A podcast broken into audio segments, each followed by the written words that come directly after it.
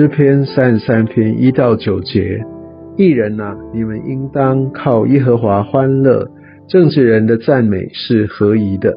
你们应当弹琴称谢耶和华，用十弦瑟歌颂他；应当向他唱新歌，弹得巧妙，声音洪亮。因为耶和华的言语正直，凡他所做的尽都诚实。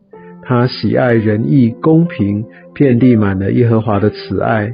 诸天借耶和华的命而造，万象借他口中的气而成。他聚集海水如垒，深藏深阳在库房。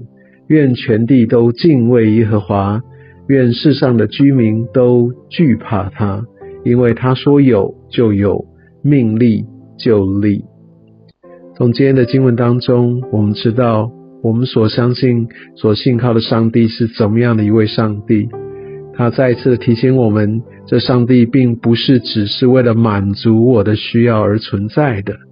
这上帝是很伟大，没错。但我们要透过这个经文再来回想：诸天是照耶和华的命而造，万象借他口中的气而成啊。往往我们在一些名胜之前，在一些很大的大自然奇景当中，我们顿时就觉得自己是何等的渺小。但不要忘记了，上帝不只是创造了在地球上面的这样的一些的奇景，宇宙一切的星宿都是他的创造。当我们明白了，当我们再一次想到上帝是这样的一位创造主。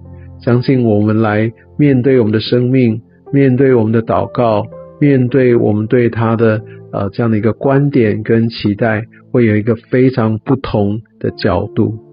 真的求神来透过今天的诗篇，让我们知道为什么我们是应该要完完全全、彻彻底底来打开我们的心，尽情的用我们的全心全力来敬拜他，来向他欢呼歌唱。